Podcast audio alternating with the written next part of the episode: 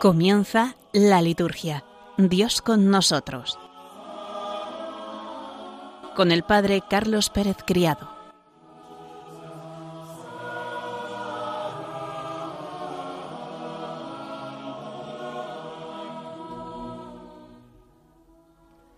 Buenas tardes, queridos oyentes de Radio María, y bienvenidos un lunes más, ya del mes de julio, a nuestro programa La Liturgia Dios con nosotros.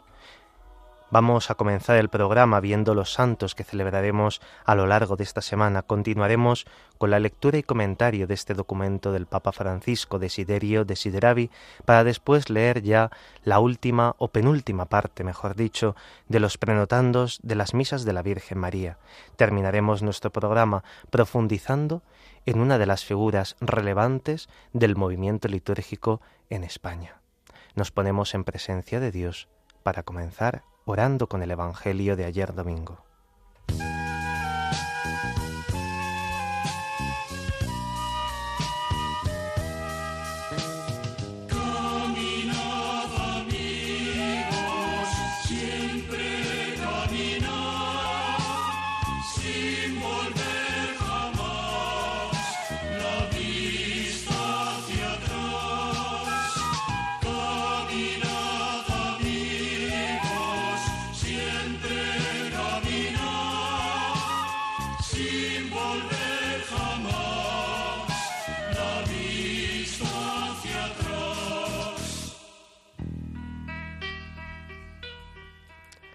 Del Evangelio según San Mateo.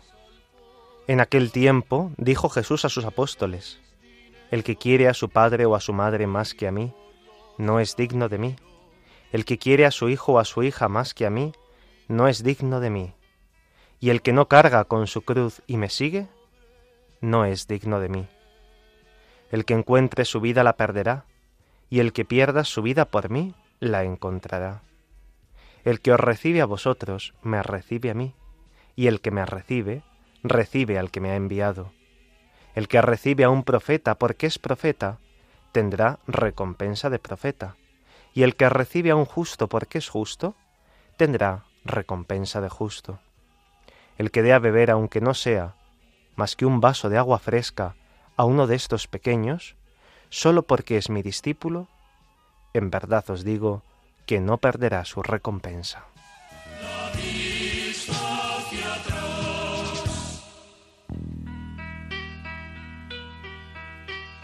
No busquéis disculpas, no valen lamentos, dejad que los muertos entierren a sus muertos.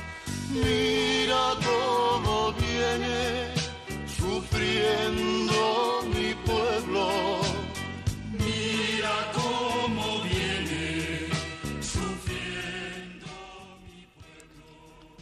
Podríamos llamar a este domingo el domingo de la aceptación de la cruz.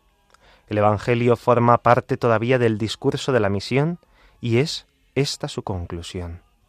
Quien no esté dispuesto a tomar la cruz, dice el Señor, para seguirle a Él, no arriesga nada. Tomar la cruz es lo que acredita al discípulo de Jesús y lo manifiesta ante el mundo.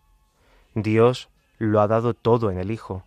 Es así como se entiende que puede exigir al discípulo que renuncie a todo lo que le es propio y le da seguridad.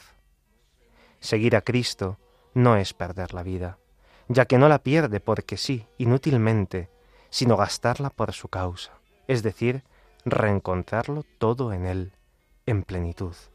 El que pierda su vida por mí, la encontrará. No es posible seguir a Cristo y no arriesgar nada. Creer es comprometerse.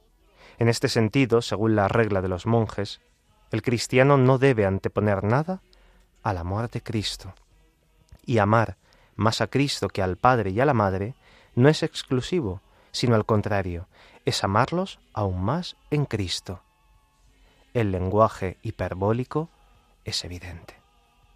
En la segunda parte del Evangelio se nos dice que acoger un profeta, un justo, o uno de estos pequeños es participar de su gracia, no perderá su recompensa.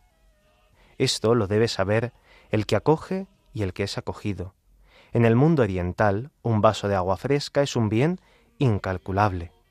Bien lo entendemos ahora nosotros en verano. Darlo no pasa nunca desapercibido a los ojos de Dios. Vemos, pues, que la última palabra o advertencia que Jesús dirige a quien envía en misión es la de la caridad. Un ejemplo de ello se encuentra en la primera lectura que ayer escuchábamos. Acoger al profeta Eliseo es acoger la gracia de Dios y esta es una gracia siempre fecunda.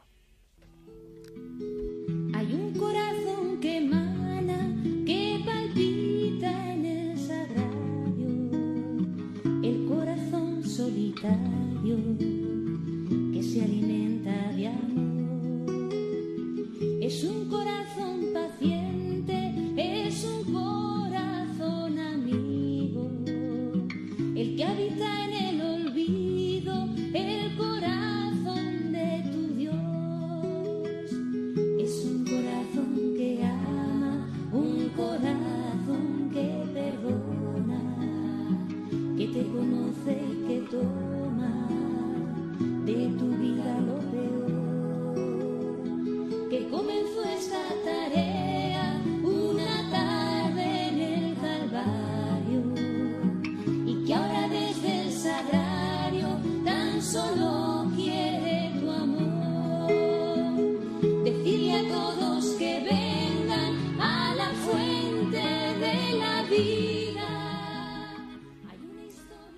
Hoy lunes celebramos la fiesta de Santo Tomás Apóstol, llamado el Dídimo.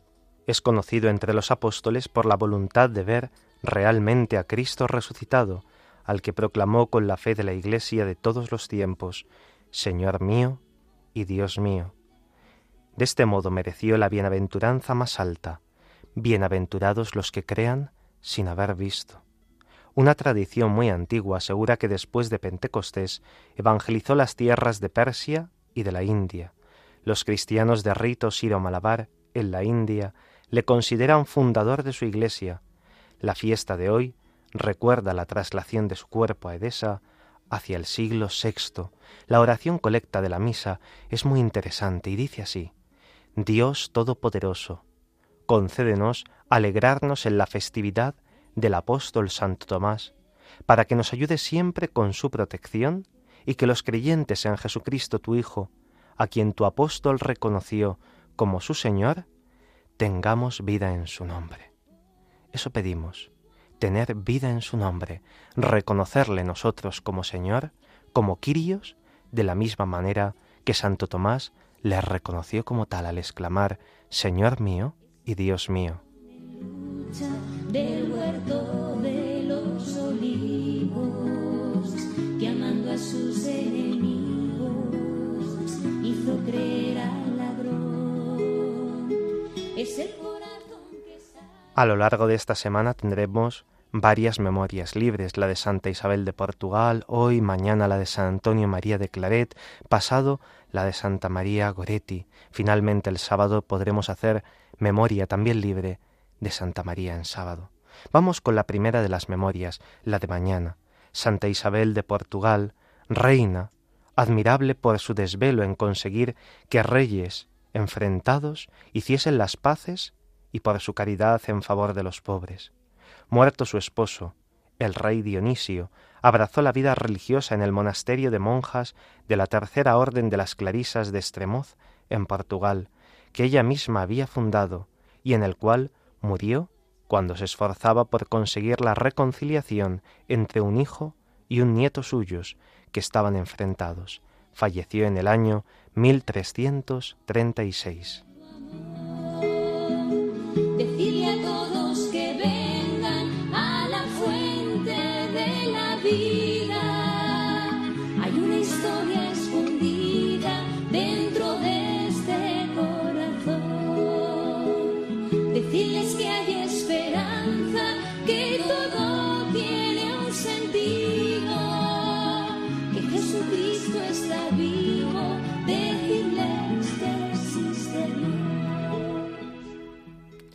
El día 5 de julio celebraremos la memoria también libre de San Antonio María Zacaría, presbítero, fundador de la Orden de Clérigos Regulares de San Pablo o Barnabitas, para renovar las costumbres de los fieles cristianos y que en Cremona, en la región italiana de Lombardía, voló al encuentro del Salvador en el año 1539.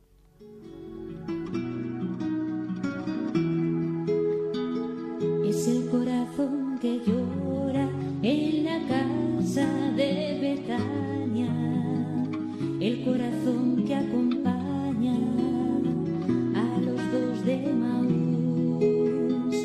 Es el corazón que al joven rico amó con la mirada, el que a Pedro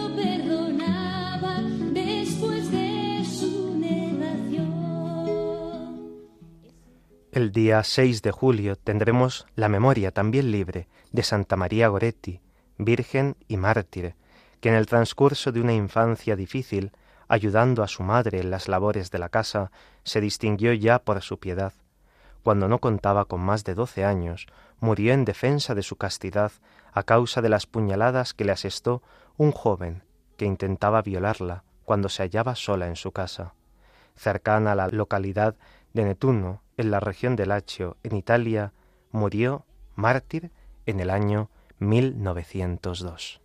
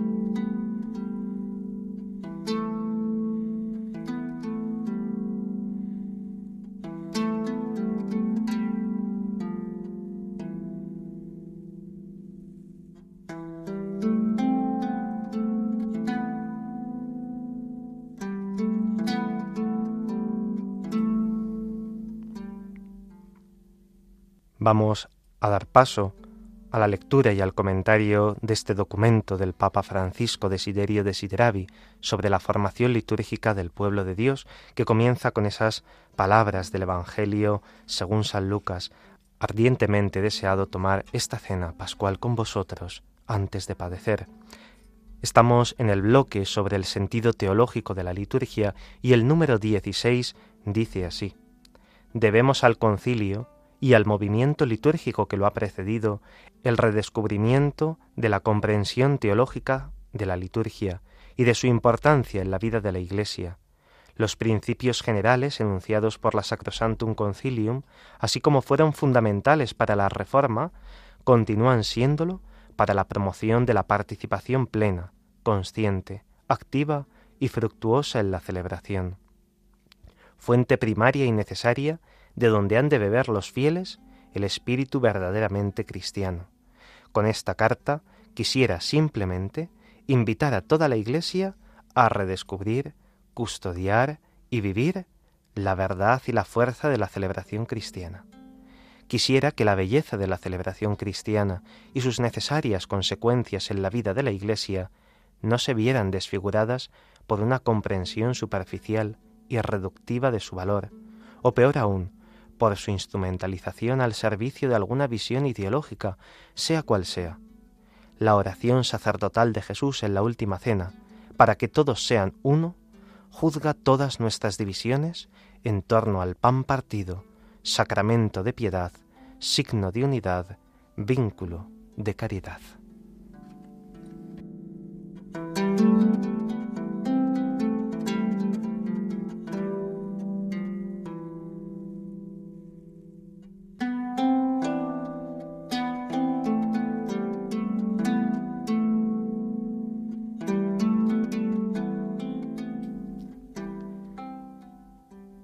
Este número 16 el Papa Francisco muestra cuál es su deseo al promulgar esta carta apostólica, que todos puedan redescubrir, custodiar y vivir la verdad y la fuerza de la celebración cristiana. Que podamos profundizar más aún en esa fe que celebramos en la liturgia de la Iglesia. La liturgia que no es algo individual, ni es algo propio de algunos grupos eclesiales, sino que es la liturgia de toda la Iglesia. Por eso no podemos manipular la liturgia a nuestro antojo, ni podemos modelarla para que se centre más bien en lo que nosotros pensamos, sino que es la propia celebración la que nos va transformando interiormente, la que va amueblando nuestra cabeza y nuestro corazón para que esa relación con Dios que tenemos en la liturgia esté ordenada también después en nuestra oración personal, en nuestra oración privada. Qué importante es que cuidemos la belleza de la celebración. La belleza no significa fastuosidad. La belleza no significa boato, aunque alguna vez puede ser que se diere. La belleza, en palabras del Concilio Vaticano II y de la Sacrosantum Concilium, será una noble sencillez de los ritos, que en ellos se signifique lo que se realiza, que en ellos se muestre con una simplicidad a veces grandísima lo más elocuente, el misterio de nuestra salvación. El Papa Francisco llama al redescubrimiento de esos altiora principios, esos grandes principios que modelaron la reforma litúrgica. Una reforma que se fraguó no sólo en el concilio, sino el Papa lo dice, el movimiento litúrgico que lo había precedido. Por eso nosotros, en la última parte de nuestro programa, dedicamos una parte a esos autores del movimiento litúrgico que fueron preparando toda la renovación posconciliar. Ciertamente muchas de sus propuestas pues no fueron acogidas, otras sí fueron profundizadas. Son autores que hacen propuestas. Luego la Iglesia, en su magisterio, propone al pueblo cristiano una forma concreta de celebrar y una comprensión teológica concreta que quiere plasmar también en la vida de los fieles.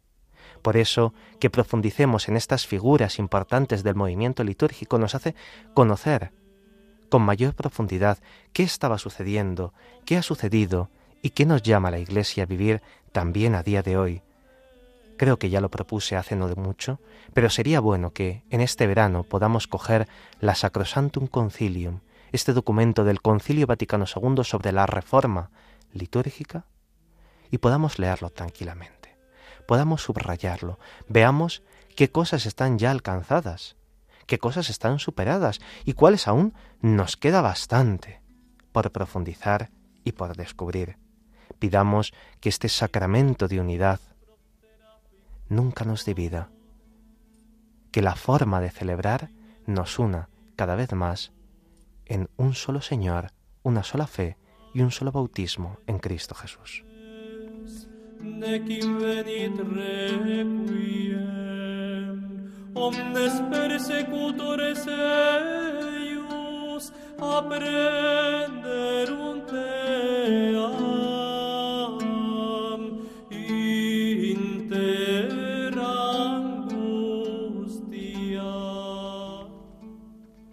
El número 17 dice así, He advertido en varias ocasiones sobre una tentación peligrosa para la vida de la Iglesia, que es la mundanidad espiritual.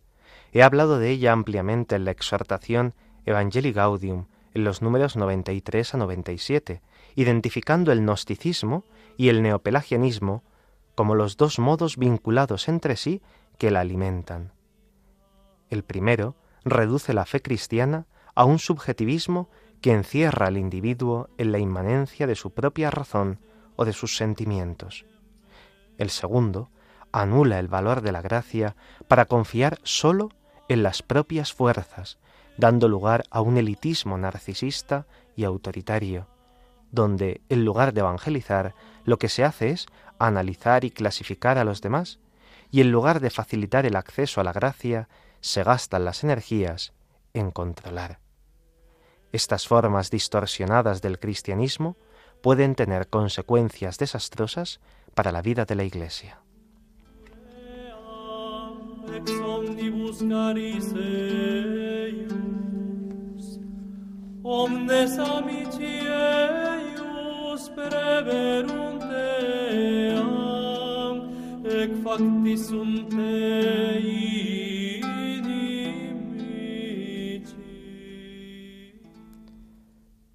En este número el Papa hace autorreferencia a otros números de otro documento suyo, Evangelii Gaudium, y ahí expresa que hay dos peligros grandes en la vida de la Iglesia, el gnosticismo y el neopelagianismo. Dos cuestiones que pueden estar a veces metidas en medio de nosotros, pues también nosotros vivimos en el mundo actual y muchos de ellos están presentes también en la sociedad actual y por eso hay ese influjo tan fuerte entre la vida cristiana y la vida también del mundo de nuestros contemporáneos, el gnosticismo y el neopelagianismo. Del gnosticismo, dice el Papa, que reduce la fe cristiana a un subjetivismo, de tal manera que el individuo se encierra en sí mismo, ya sea en su propia razón o en sus propios sentimientos. Tantas veces vemos que todo es subjetivo. Yo, yo, yo, yo lo veo, yo siento, yo siento. Y el Papa nos dice que ese nuevo neosticismo es peligroso porque se cuela también en la vida de la Iglesia.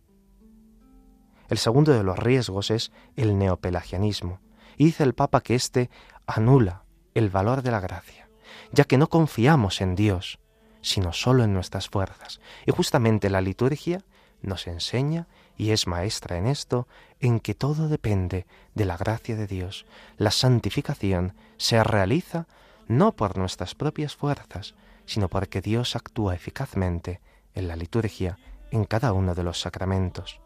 Evitemos siempre estos dos riesgos, hagamos examen. Yo estoy cerca de alguno de los dos, a veces me dejo llevar por alguno de ellos, confío más en mis propias fuerzas que en la gracia de Dios. Acudir a la celebración de los sacramentos, en particular a la Eucaristía y a la Eucaristía diaria, nos hace ver y tomar conciencia de que es ahí, en la Eucaristía, junto al altar del Señor, donde recibimos esa gracia que viene de Cristo y donde mis fuerzas son pocas, porque todo se lo debemos a Él.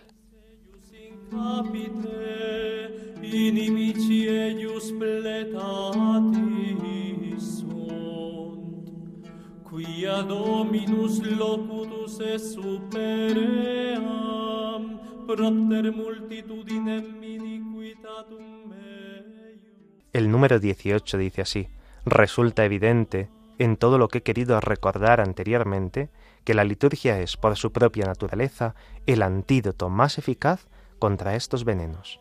Evidentemente, hablo de la liturgia en su sentido teológico, y ya lo afirmaba Pío XII, no como un ceremonial decorativo o un mero conjunto de leyes y de preceptos que ordena el cumplimiento de los ritos.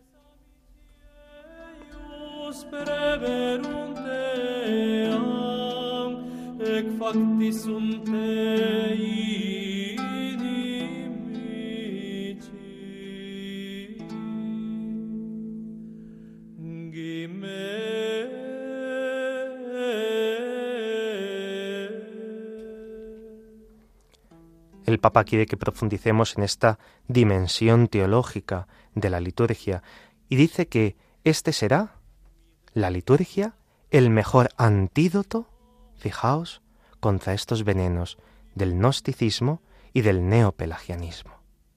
Imbuyámonos de la celebración, profundicemos en ella, profundicemos en el sentir de la Iglesia y sentir con la Iglesia para estar así vacunados mediante la celebración y su profundización en estos males que aquejan nuestro mundo actual y también la vida de la Iglesia.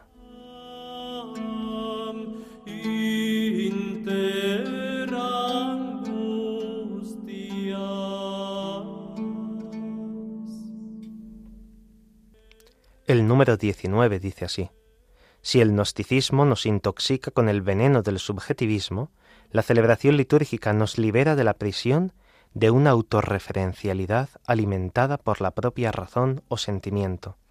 La acción celebrativa no pertenece al individuo, sino a Cristo Iglesia, a la totalidad de los fieles unidos en Cristo. La liturgia no dice yo, sino nosotros, y cualquier limitación a la amplitud de este nosotros es siempre demoníaca.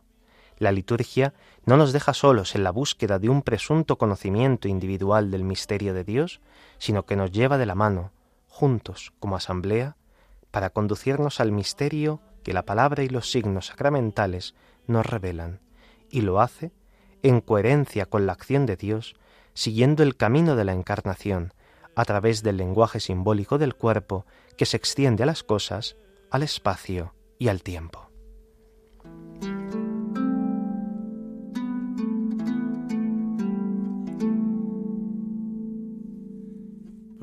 Plorans ploravit in nocte, et lacrimeius in maxilis eius. Non est qui consoletur eam, ex omnibus caris eius. Esta dimensión del nosotros en la celebración, este paso del yo al nosotros, es fundamental. Y la liturgia es maestra en eso. En las peticiones, fijaos, en la oración de los fieles en la Eucaristía, nunca decimos y nunca diremos, yo te pido, Señor, sino que diremos, te pedimos, Señor, te pedimos, Señor, aunque sea una petición de una persona particular, la hacemos nuestra en el nosotros eclesial, porque en la celebración no soy yo únicamente como individuo el que pido, sino que me sé vinculado a un cuerpo, el cuerpo de la Iglesia, que en ese caso será esa asamblea congregada, que es el cuerpo de Cristo, un cuerpo que ora a la cabeza, a Cristo, que pide a Cristo la intercesión ante el Padre. La Iglesia perennemente eleva sus manos al Padre. Por eso, el nosotros eclesial, el nosotros de la asamblea congregada es fundamental. En la celebración eucarística no vemos cantos intimistas y personales que hablen únicamente en primera persona del singular, sino que ellos han de hablar en primera persona del plural. Y cuando veamos que estos cantos, que existen y a veces por desgracia los cantamos en nuestras parroquias, los tenemos que detectar y decir, no, esto me puede ayudar a mí después en mi oración personal, para ponérmelo tranquilamente en mi habitación, para tocarlo yo tranquilamente con la guitarra, pero no en la celebración de la Eucaristía, mucho menos como a veces se ve en el momento de la comunión, que se ponen cantos que únicamente hablan de mí, de mí, de mí. No, los cantos tienen que expresar esa dimensión comunitaria. Somos un cuerpo que ora juntos al Padre.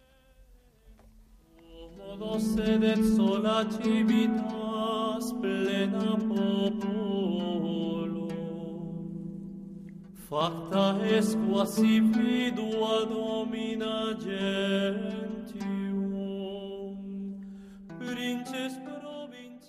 Queridos oyentes, estamos ya llegando a la mitad de nuestro programa, la liturgia Dios con nosotros, y vamos a hacer un descanso, vamos a hacer una meditación, con un canto de Cesario Gabaraín.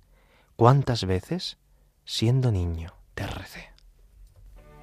¿Cuántas veces siendo niño te recé? Con mis besos te decía que te amaba. Poco a poco, con el tiempo alejándome de ti, por caminos que se alejan me perdí por caminos que se alejan me perdí.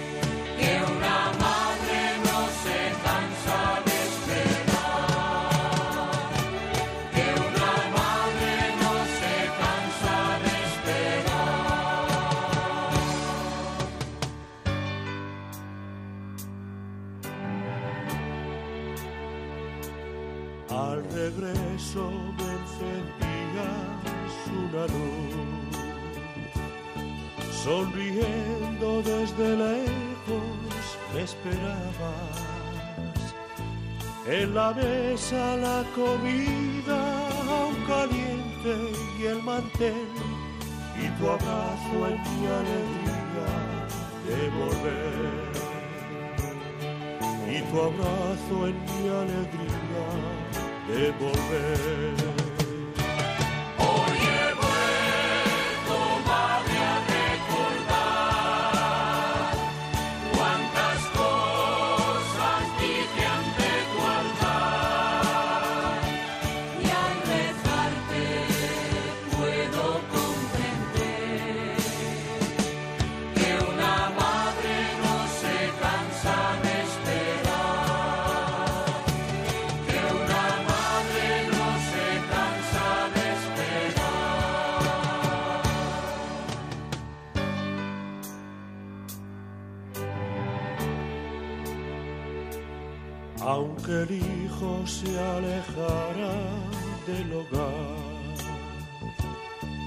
Una madre siempre espera su regreso, que el regalo más hermoso que a los hijos da el Señor es su madre y el milagro de su amor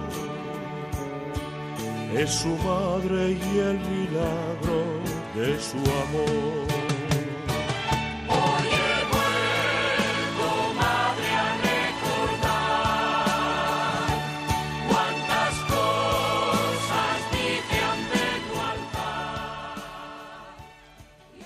Buenas tardes, queridos oyentes. Estamos en el Ecuador, ya pasado de nuestro programa de Radio María, la liturgia Dios con nosotros. Les acompaña en el micrófono el Padre Carlos Pérez Criado y en el control Javi Esquina. Hemos escuchado este precioso canto que a tantos, a tantos nos emociona, de Cesario Gabaraín. ¿Cuántas veces, siendo niño, te recé?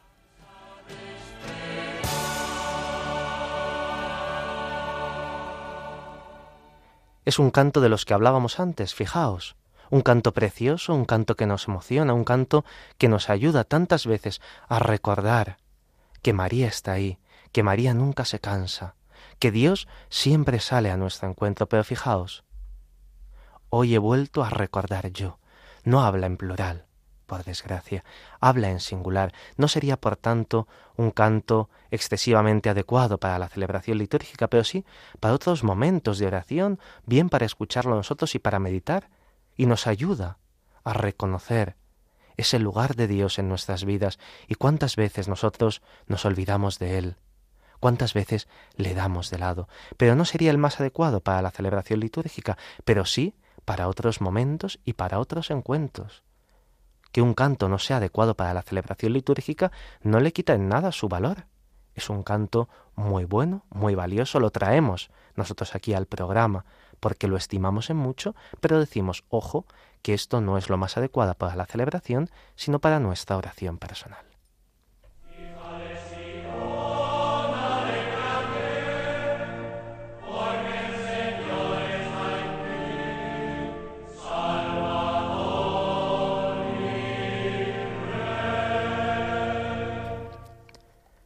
Vamos a pasar a esta lectura de los prenotandos de las observaciones generales del misal de misas de la Virgen María.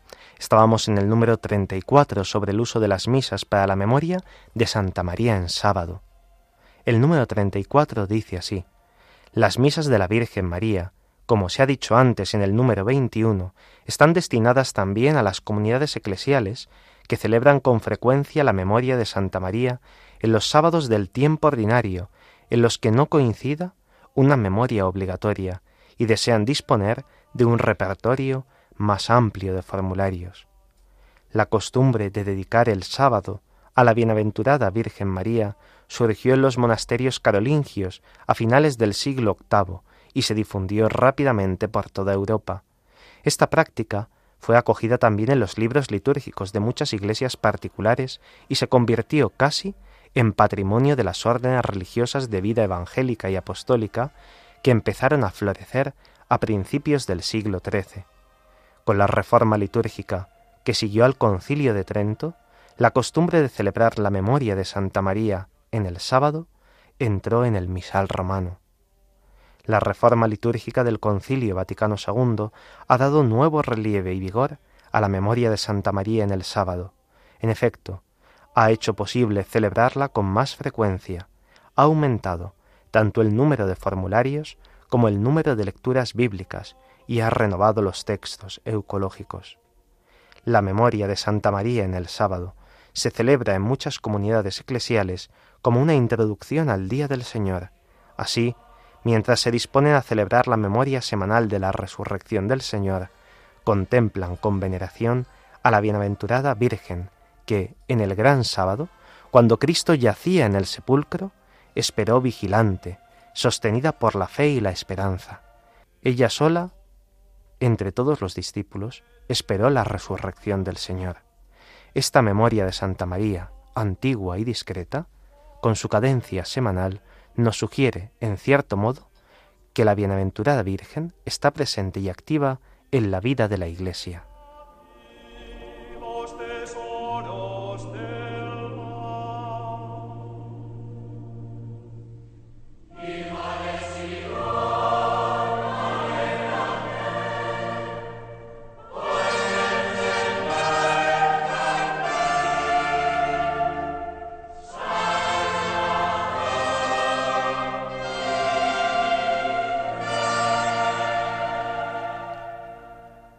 El número 37 sobre el uso de las misas en los días en que se permiten misas facultativas dice así: En las ferias del tiempo ordinario, en las que según las costumbres de la ordenación general del misal romano están permitidas las misas facultativas, se concede al sacerdote que celebra la misa con el pueblo o sin el pueblo la facultad de usar los formularios de las misas. Pero si celebra con la participación del pueblo, al elegir la misa, el sacerdote mirará, en primer lugar, al bien espiritual de los fieles, guardándose de imponer su propio gusto. Ponga principalmente cuidado en no omitir habitualmente y sin causa suficiente las lecturas que día tras día están indicadas en el leccionario ferial, ya que la Iglesia desea que en la mesa de la palabra de Dios se prepare una mayor abundancia para los fieles. Recuerden también los sacerdotes y los fieles que la genuina devoción a la Santísima Virgen no requiere que se multipliquen las celebraciones de misas de Santa María, sino que en ellas todo, lecturas, cantos, homilía, oración de los fieles, oblación del sacrificio, se desarrolle correctamente, con esmero y con vivo sentido litúrgico.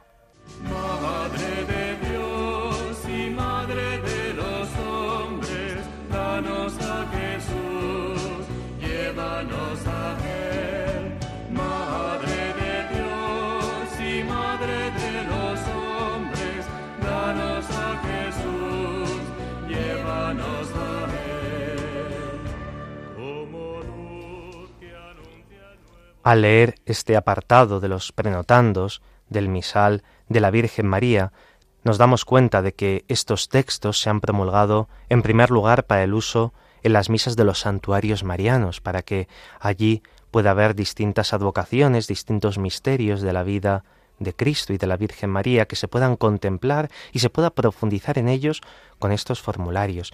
Y en segundo lugar, vemos que estas misas, estos formularios eucológicos, se emplean también especialmente para la memoria de Santa María en sábado, una tradición antigua y muy loable, y que es importante que cuidemos también en las ferias del tiempo ordinario. Pero este dato es muy importante, en las ferias del tiempo ordinario. No sería adecuado que hagamos estas misas de la Virgen María en los tiempos de Adviento, de Navidad, de Cuaresma y de Pascua. En estos tiempos fuertes hay que celebrar cada uno de los días con el formulario de la feria correspondiente que se nos propone en el misal romano.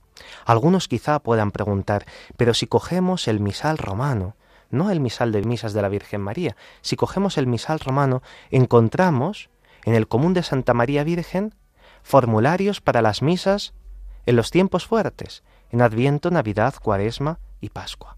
Y alguno podría afirmar, entonces, esos formularios son para las misas de Santa María en sábado de los tiempos fuertes. Pero esto no es del todo adecuado. ¿Para cuándo son esos formularios que encontramos en el misal romano para los tiempos fuertes? Esos formularios son para cuando hay que celebrar una solemnidad de la Virgen María o una fiesta de la Virgen María en esos tiempos fuertes. Ahí tenemos la eucología que hemos de poner en ese tiempo litúrgico. Por ejemplo, si tenemos una solemnidad que no tuviera textos propios de la Virgen María en el tiempo de Adviento, cogeríamos ese común que encontramos en el misal, pero eso no sería adecuado hacerlo en las ferias de los tiempos fuertes. Intentemos ser fieles a la Iglesia, que nos educa también a nosotros y nos educa el corazón.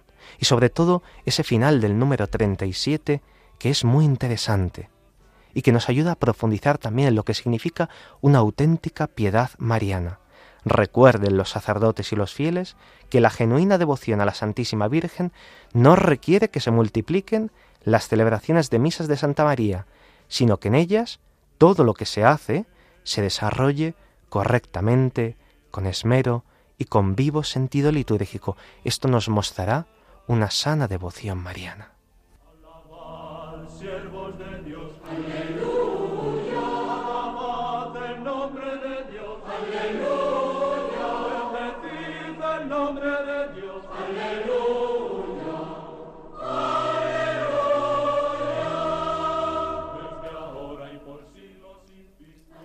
Vamos a retomar esta profundización en los distintos personas señeras en el movimiento litúrgico y hoy lo vamos a hacer con don Casimiro Sánchez Aliseda y el apostolado litúrgico en España.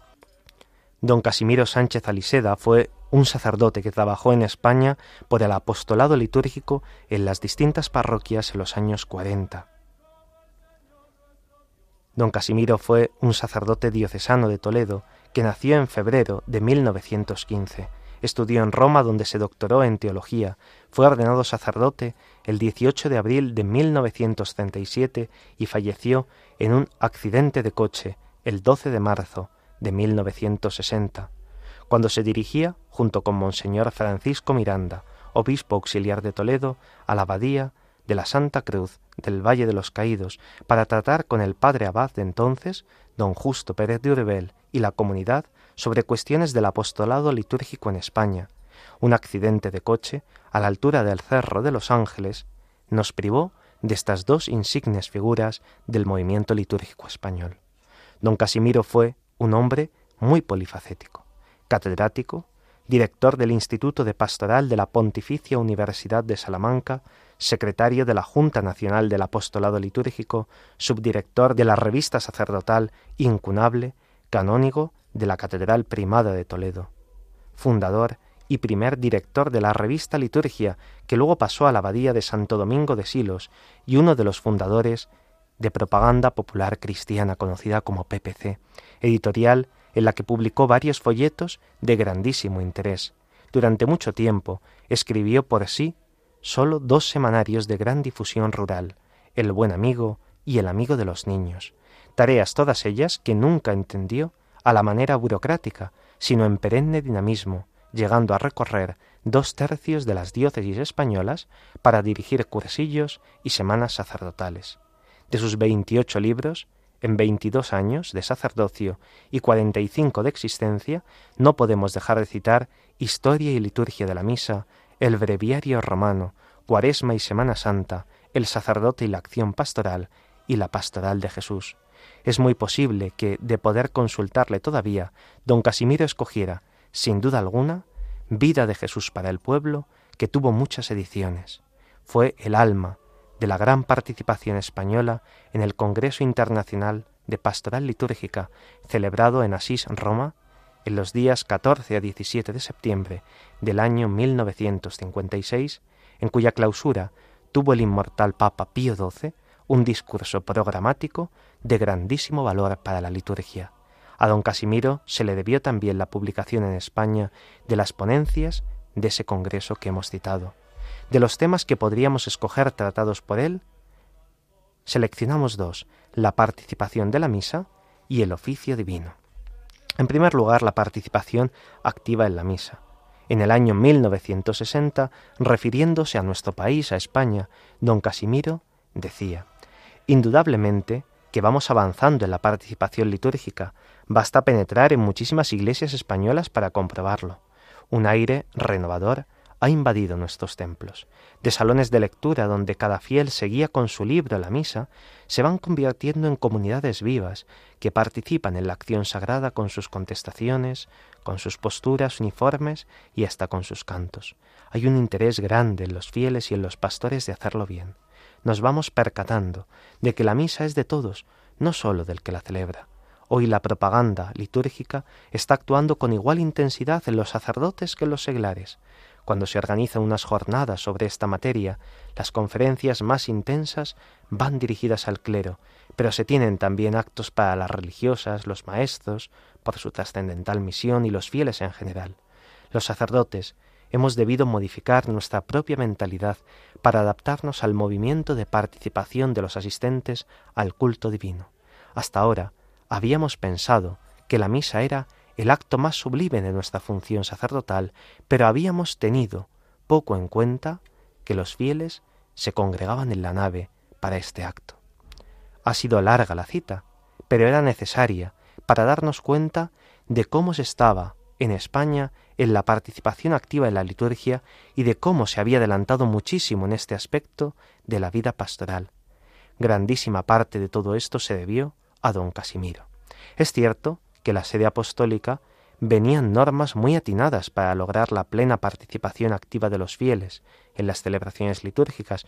Sobre todo fue importantísima la instrucción de la Sagrada Congregación de Ritos del 3 de septiembre de 1958, que don Casimiro se esmeró por divulgar lo más que pudo. Es admirable lo que escribió en este sentido el mismo año en que murió.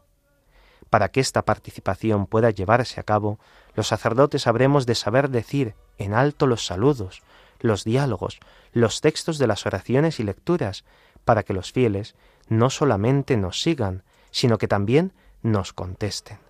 Habremos de saber esperar cuando cantan, cuando alternan con nosotros, cuando se levantan o se sientan, hasta que se haga el silencio, y entonces comenzar las lecturas o los recitados.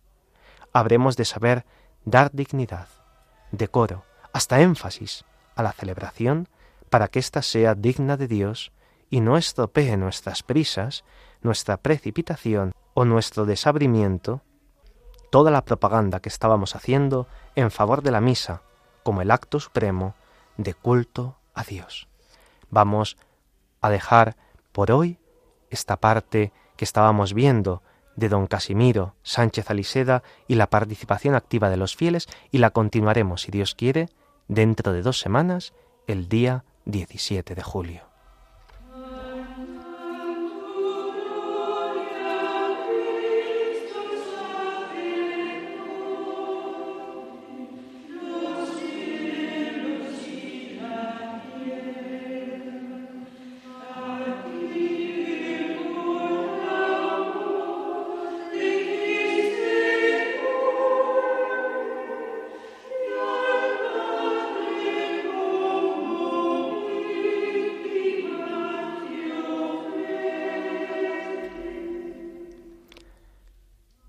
Vamos a introducirnos en la semana litúrgica que viene. El martes celebraremos una gran fiesta para Europa, la fiesta de San Benito Abad. Nació en Nursia, en la región de Umbría, pero educado en Roma. Abrazó luego la vida eremítica en la región de Subiaco, donde pronto se vio rodeado de muchos discípulos. Pasado un tiempo, se trasladó a Casino, donde fundó el célebre monasterio y escribió una regla que se propagó de tal modo por todas partes que por ella ha merecido ser llamado patriarca de los monjes de Occidente. Murió, según la tradición, el 21 de marzo del año 547. La oración colecta dice así: Oh Dios que hiciste del abad San Benito un esclarecido maestro en la escuela del divino servicio, concédenos que prefiriendo tu amor a todas las cosas, avancemos por la senda de tus mandamientos con libertad de corazón. Tenemos en San Benito un gran maestro de liturgia y en sus hijos, los benedictinos, maestros también de la celebración y de la teología litúrgica.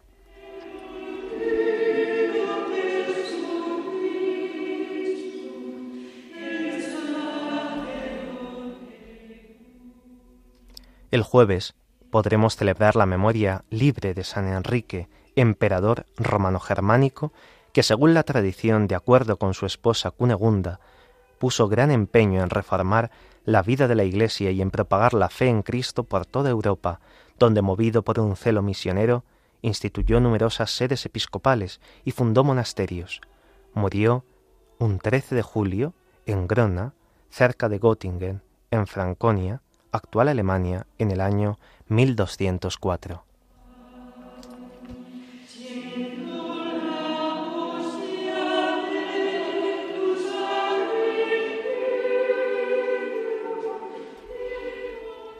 El viernes tendremos la memoria también libre de San Casimiro de Lelis, presbítero, que nació cerca de Teano, en la región italiana de los Abruzos, y desde la adolescencia siguió la carrera militar y se dejó arrastrar por los vicios propios de una juventud alegre y despreocupada, pero convertido de su mala vida, se entregó al cuidado de los enfermos en los hospitales de los incurables, a los que servía como al mismo Cristo, ordenado sacerdote, puso en Roma los fundamentos de la orden de clérigos regulares, ministros de los enfermos, muriendo en el año 1614.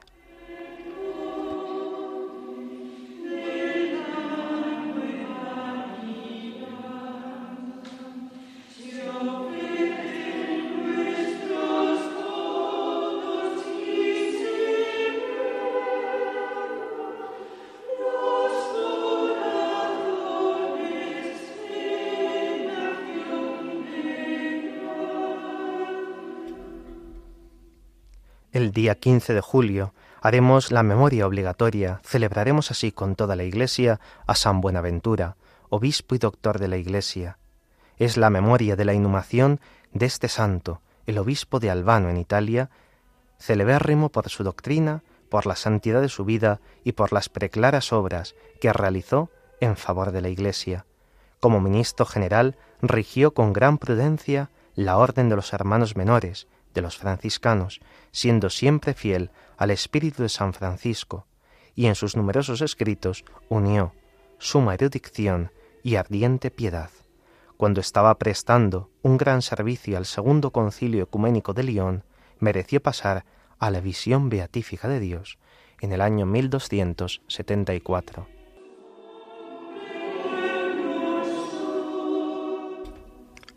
Acabamos el programa encomendándonos a la bienaventurada Virgen María, a la Madre de Dios.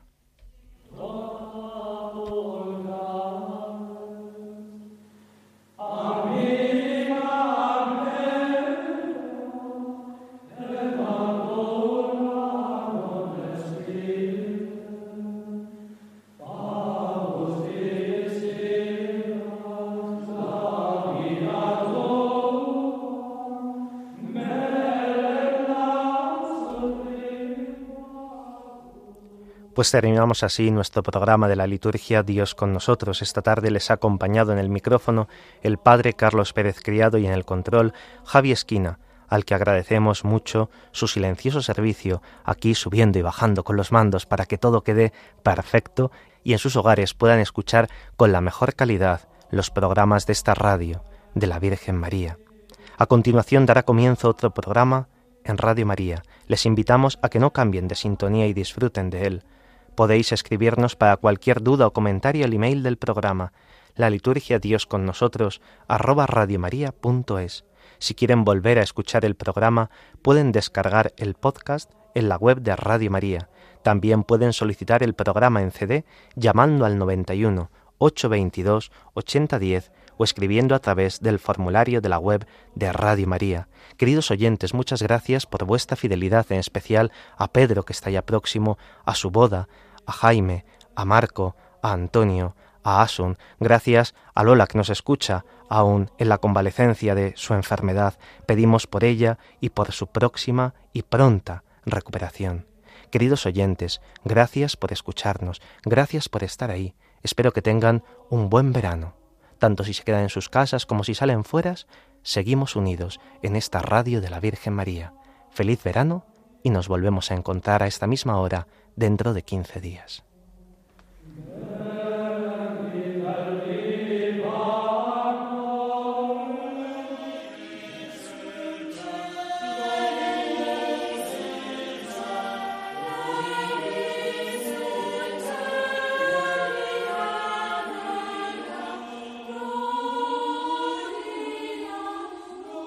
Así concluye la liturgia. Dios con nosotros, con el Padre Carlos Pérez Criado.